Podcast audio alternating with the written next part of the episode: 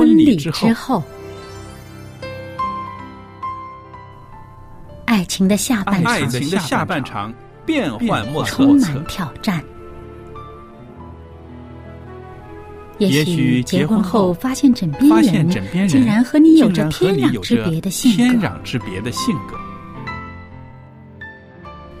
原来原来性性格不不合真的会有问题。嗨，到时再说吧。哦，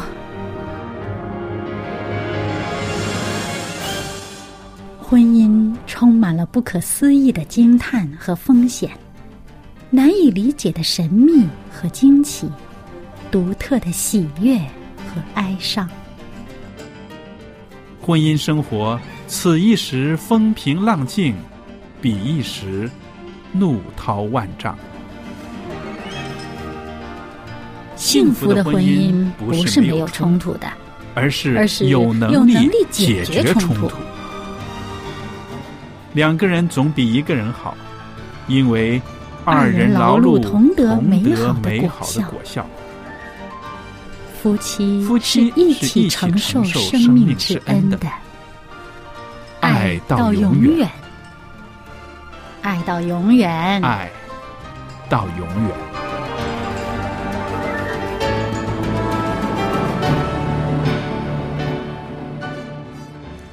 众朋友，大家好，我是肖佳丽，在这儿为您主持婚礼之后节目，也欢迎您今天又和我们在一起收听我们的节目，也谢谢大家一直以来对我们节目的支持。那今天呢，我们在这儿也谢谢小燕姐妹来到我们的节目当中。小燕您好，您好，大家好。那朋友们，我们上一次呢跟大家谈过，就是说怎么样帮助身边的一些朋友呢走出婚姻的危机。那当时呢，我们谈到的就是说要非常的客观啊，不要只听故事的一面，也不要只相信啊任何一方所说的代表了全部，对不对？嗯那今天呢，我们也继续的谈谈，呃，我们这些个旁观者，呃，也要有一些其他的事情呢，是特别要注意的。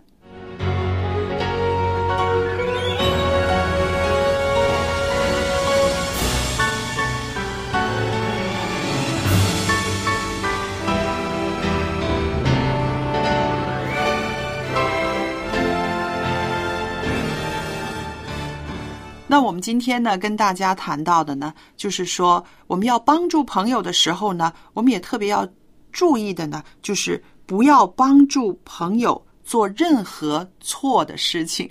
嗯那说起来好像很抽象、很含糊。哎，我们在旁边怎么会帮着他做错事儿呢？啊，这个有些人呐、说实在的话哈，他对于谎言这个事情呢，嗯呃，比较的不是太慎重处理。嗯，他觉得，哎，我我我，呃，是帮他撒个小谎没啥，这个不代表什么。嗯嗯嗯，可是你不知道，这个谎可能是影响非常大的。是啊，啊、所以呢，诚实是非常重要的。可是有人他又会觉得，嗯，我挺诚实的，不代表我 好像我不能撒个小谎。其实这仍然是一个诚实的问题对，啊。这个，但是呢，呃，你。好像说我帮个哥们儿，哎呀，他今天实在是，哎，呃，有些什么重要的呃事情要做，嗯。我就帮他应付应付他太太，嗯。啊、然后给他做一个旁证。其实你不知道，你这个事情其实是究竟是帮他做了一件很大的坏事呢，还是帮他做了一件好事？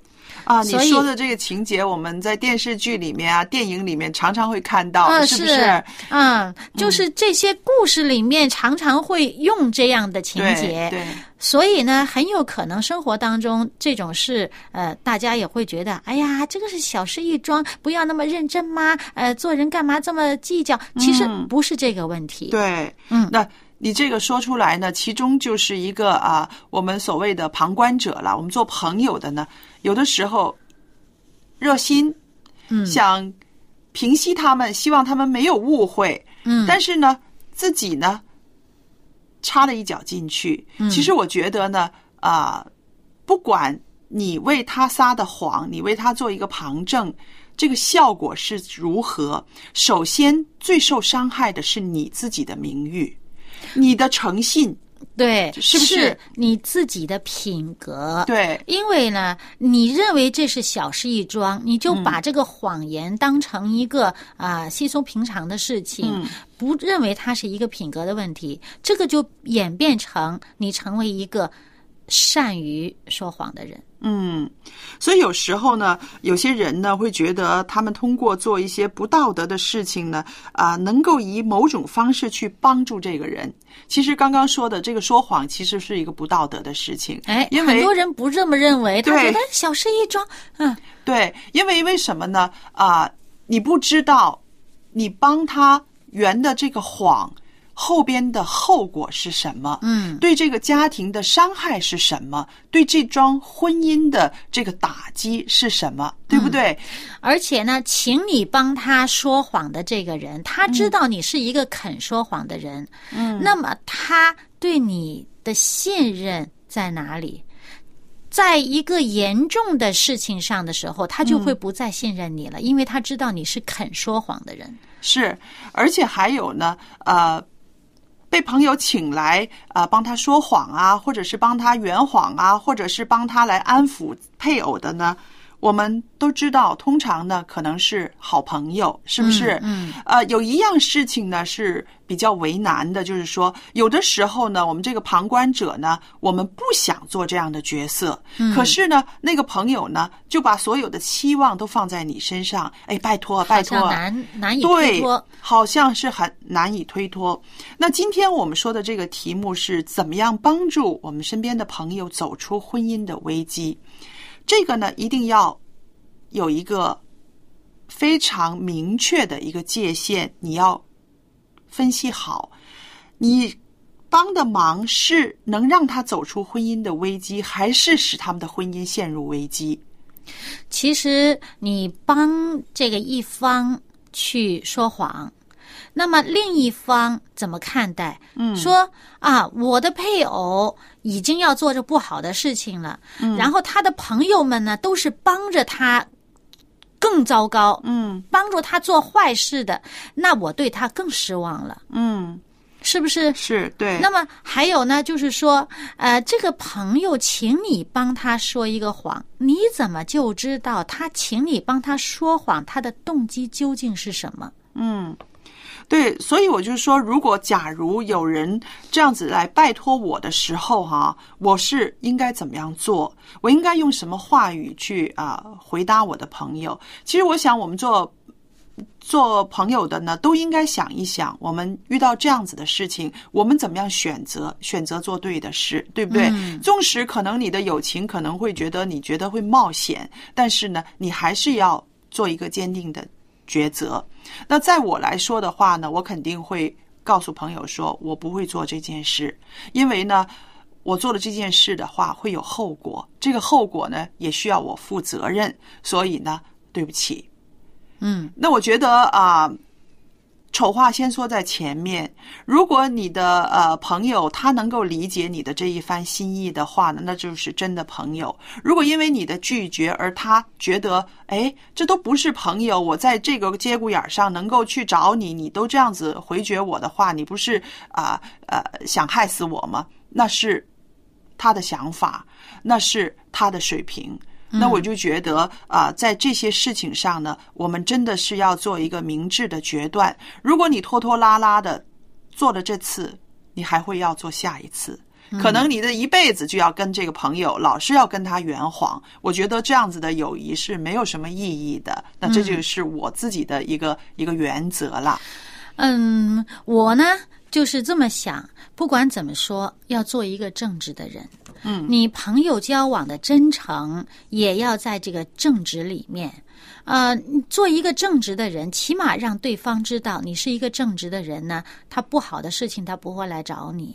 那如果他把你当朋友，而专门把你拉下水，让你做一些不正直的事情、违背良心的事情，这样的朋友是不是应该好好提点提点他？嗯啊，这样的朋友，你还需如果他不愿意改变的话，你还值得交下去吗？嗯，但是呢，啊，我就想，有的时候啊，人呢很奇怪，我们就是一头热，很想帮这个朋友，我们就觉得，如果我不帮他的话，哎呦，他妻子跟他大吵起来，可能要离家出走了，要回娘家了，或者是啊、哎呀，如果我不帮他去说两句的话，她丈夫可能就是真的是火了，会看他就是一个说谎的人了，所以我去帮一帮他，希望。自己的参参与呢，可以平复他们之间的矛盾，或者是可以暂时安抚下来。那有的时候人真的会有这样子的这种啊、感情用事，感情用事，甚至有一种自视过高了，觉得自己的参与呢，好像就可以让他们的困难可以得着一个解决。其实真的是没有那么简单，对不对？嗯，呃，我常常觉得啊、暗地里不要做什么，事事光明正大，因为什么呢？我相信上帝什么都知道，嗯对不对？如果这件事情，我的朋友他要负责任，他要为他的一些个行为或者是什么，他要负责任的话呢，迟早这件事会会被发现的，对不对？我们常常说。纸里包不住火的，对不对？啊、无论是在我们的这个人的认知上，甚至是在你有信仰的、有一个神的观念上，你都会知道一件事情不可能永远在这个日光之下不被发发现的，对不对？与其那个样子的话，你不如就把自己的那些个小聪明、小计谋收起来，告诉这个朋友说不好，我帮不了什么。因为这件事情你已经有一一部分的错了，对不对？嗯你已经是陷了一半去的了，我不要再掺和了啊！嗯嗯。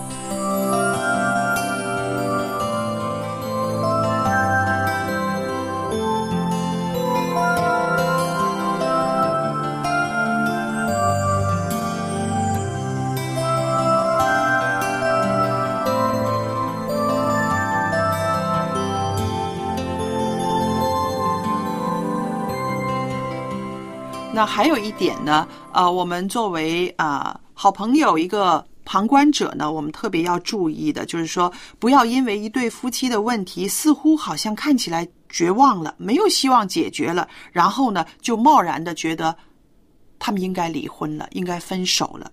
那这也是我们作为一个好朋友的身份呢，特别要注意的。其实很多时候呢是感情用事，我们的朋友可能在感情冲动的时候会说不行，这个真的是要离开了。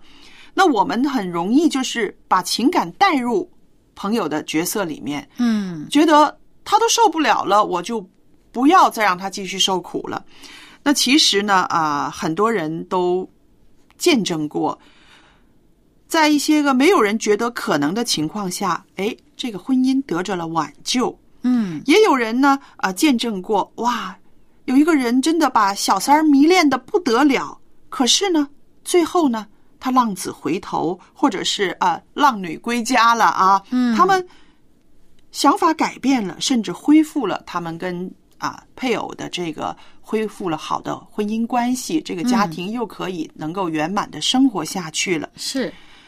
也有人见过呢，就是说啊、夫妻两个人吵架来到了离婚的边缘，甚至有的离了婚了，嗯都还说没有办法原谅对方，可是呢，最后还可以彼此原谅，还可以复婚了。还可以复婚。所以我们说啊、不要以为我们的这种判断，我们的这个啊啊、情绪加进去，会让我们的朋友的啊婚姻生活可以早日脱离这个难关。其实有时候不是的，我们不参与的话，我们不要给一些个很决断的一些建议的话，让这段婚姻自然的往下走的话，其实有转机的可能的。嗯，是很多情况下都是有转机，因为往往呢，呃，这个婚姻当中，大家觉得过不下去，可能都是在一个观念上的问题。嗯啊、如果他这个观念一转呢，哎，就觉得这事情也没有这么严重了。嗯，啊，，因为因为很多时候在婚姻当中，大家都是很注重一个感受嗯啊，那么呃，感受这个东西呢，其实你怎么衡量呢？是啊，啊，所以如果哎，他们之间出现了一个观念上的转折，这个感受就可以完全不同。嗯，于是再走下去，并不是一件不可能的事情。所以呢，作为这个旁观者，如果你不能帮助他把事情变得更好，那你起码不要帮他把事情搞得更糟。是啊，嗯，呃，我们做基督徒的呢，我们也常常啊、劝导我们身边的一些个朋友啊、他们觉得哎呀，这个婚姻带给他们很大的痛苦。我们常常就是说啊，再忍耐一下，爱是恒久忍耐，是不是？我们常常用那个爱的箴言来激励我们的身边的那些个在啊、婚姻生活中啊、充满苦恼的人们，对不对？这个呢，其实有的时候呢，在已经忍耐到呃很很很很难以承受的那一方来讲，说这个话呢，他有时候动力并不是那么大的，嗯，给他的这种激励并不是那么大。可是呢，我们如果真的很了解对方的个性，嗯，能够比较理性的帮他分析一下，他因为他的个性而可能造成一个什么样的局面，可能他做事有某些倾向性，说话有某些的这个呃倾向性，而且呢，他理解事情容易向某些。这个不太好的方向去理解的话，你帮他分析过以后，嗯，然后再告诉他，其实呢，有可能呢，问题未必全在对方，你自己也有一些责任，帮助他先平复，先认识，慢慢认识一下这个情况，客观情况，然后再拿这个圣经的经文说，爱是恒久忍耐，还要充满盼望。哎，然后呢，我们靠着上帝所加给的力量，我们可以有动力去，呃，用更充沛的爱去面对这个问题。其中一方面是看到自己的问题所在，要调整自己的情况。你把自己调整好了，对方有时候跟你的配合呢，出现的局面是完全不一样的。嗯，其实我想呢，我们作为一个呃朋友，我们能够带给他一些盼望，以及一些理解，甚至一些啊啊、在情绪上的一些安抚。嗯，这已经是一个呃很了不起的角色了。我们千万不要觉得啊，我们是他的好朋友，我们就替他出头，替他啊、拿主意，甚至替他审判了对方，对不对？这个是我们做啊、朋友也好，做旁观者也好呢，啊、是特别要注意的了。嗯，呃，因为毕竟呢都是成年人了，对，成年人自己的所做的一切事情呢，自己是要承担责任和要面对他的后果的。嗯嗯啊、所以呢，我们作为旁观者，呃，能够帮助他去呃勇敢的面对一些问题，实际上呢是对他很大的帮助，就是帮让这个人可以得到成长的一个帮助啊。对，因为有些人他的个性方面呢，可能真的是比较的呃呃呃幼稚。嗯，好像长不大，嗯啊、很多事情呢，感情用事啊，情绪化呀，呃，都有可能的。所以他在面对事情的时候，他在承受一些问题的时候，他的承受能力是有限，嗯，所以他比较容易去找外援。嗯，那么你帮助他是要帮助他成长，对，而不是帮助他逃避问题。是有的时候呢，我们这个呃扮演帮助角色的人呢，常常会啊感觉到自己啊，我有权利，我必须我要拯救这个人，我要拯救这对夫妻。其实啊。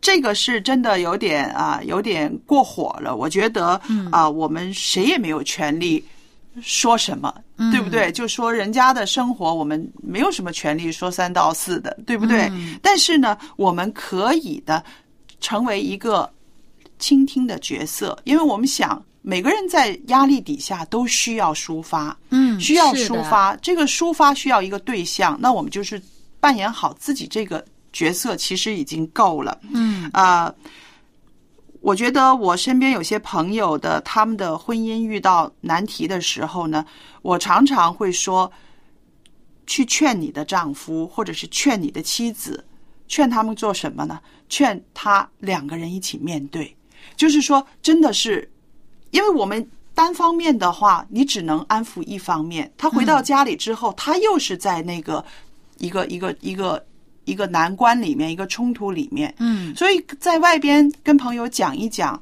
它确实是一个抒发，但是最要紧的呢，还是说要两个人一起面对问题的时候呢，只有这两个人才有权利去解决两个人的事情嘛，嗯，对吧？是的，那么还有呢，我们也要说到，就是做父母的，啊，做父母的看到自己的孩子啊被他的配偶欺负了，绝对是不能够忍耐的，绝对是不能够忍受的。尤其是一些母亲，哎呀，我这个儿媳妇简直是不得了啊，天天在欺负我的儿子，或者是哇，我这个女婿啊，简直是不能够再让他在我女儿身边了。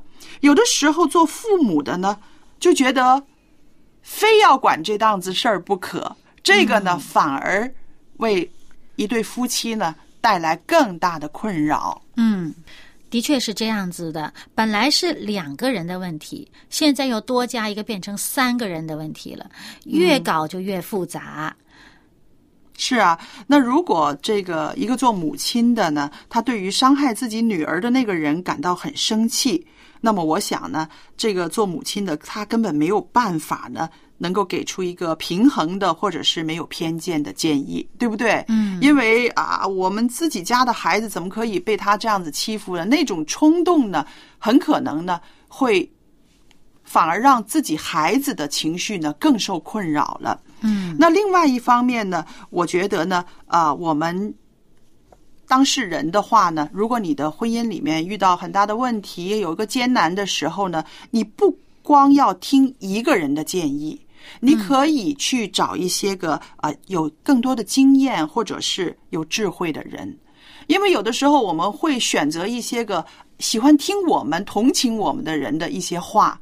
啊，这个那这个只能达到一个抒抒发的作用，并不能有一些有效的建议。对，所以有的时候跟闺蜜啊、跟哥们儿呢，也只能够到这个阶段而已。那么呢，去找一些个有更多的经验，甚至一些个专业人士啊，或者是教会里面的牧师，他们有这方面的培训，那这些呢，都可以得着一些个更好的帮助。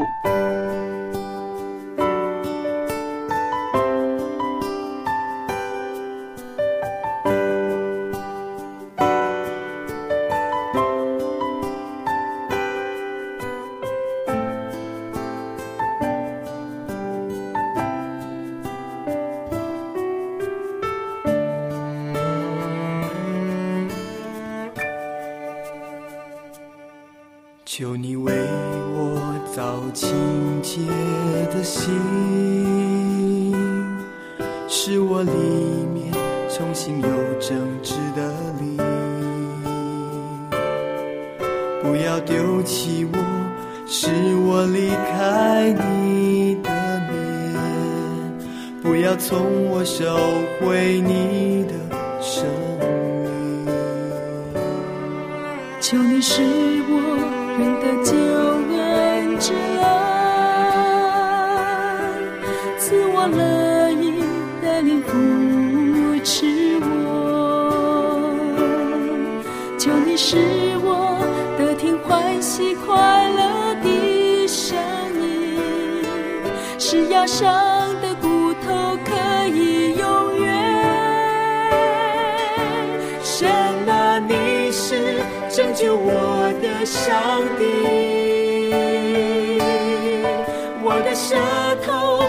高唱你的公义，忧伤痛悔的心你不轻看，洗礼我，我就必须